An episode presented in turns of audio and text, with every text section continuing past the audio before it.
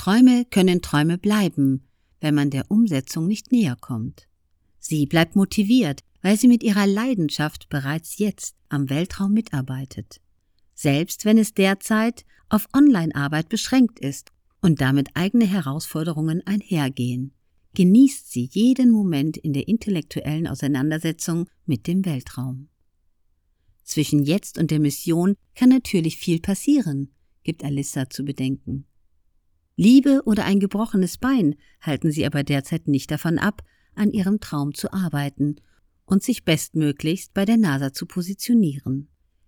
In Deutschland haben wir es noch nicht geschafft, eine Frau ins All zu senden. Auch Alyssa spricht bei Space and Science in den USA von einer männlich dominierten Industrie.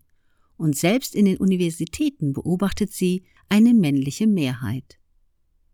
Die wenigen Frauen aber, das betont Alyssa, unterstützen sich gegenseitig, fühlen sich verbunden und können sich aufeinander verlassen.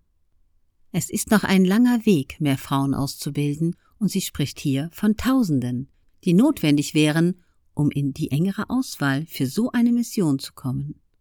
Alissa unterstreicht im Übrigen die Notwendigkeit, Frauen in den Weltraum zu entsenden.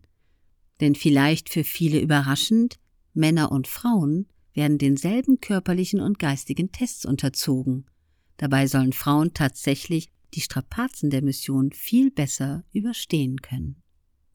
Die NASA hat das SLS Space Launch System soweit fertiggestellt und die ersten Tests sollen noch 2021 starten.